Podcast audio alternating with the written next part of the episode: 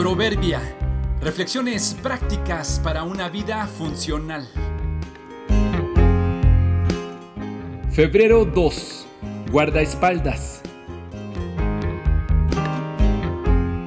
Confiar en Dios más que en nosotros mismos es una muestra de inteligencia.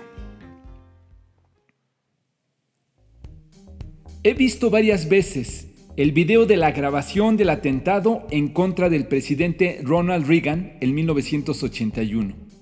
El presidente apenas tenía 70 días en la presidencia el día del atentado, el cual sucedió saliendo de una reunión en un hotel con trabajadores de un sindicato.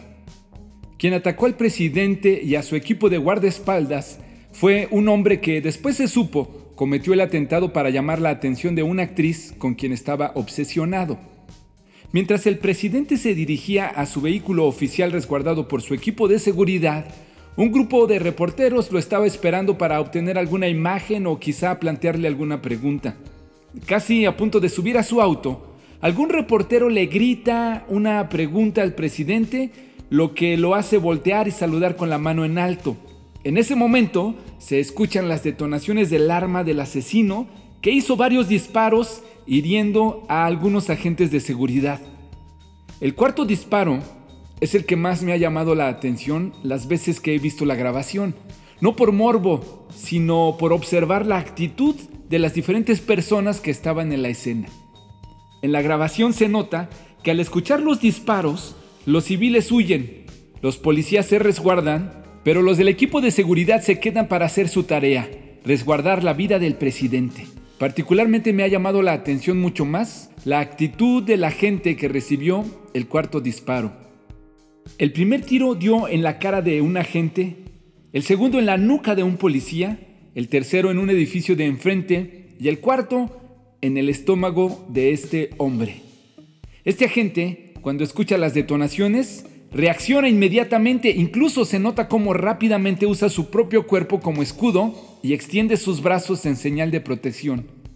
Es así como recibe ese disparo en el estómago. Otro disparo que se hizo después sí alcanzó a herir al presidente, que inmediatamente fue llevado al hospital para ser atendido.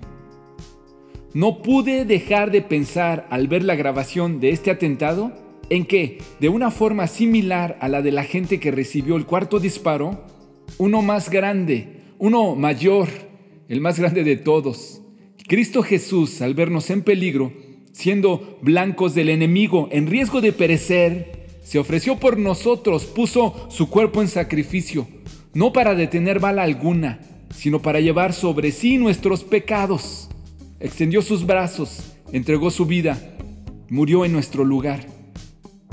Estamos rodeados de público expectante que huirá al sentirse en peligro. Otros de lejos verán lo que te pasa, pero uno solo que se entregó para que a través de su muerte tengamos salvación.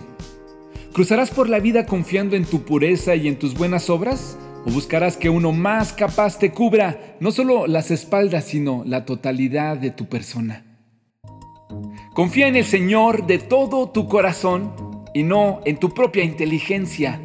Proverbios 3:5.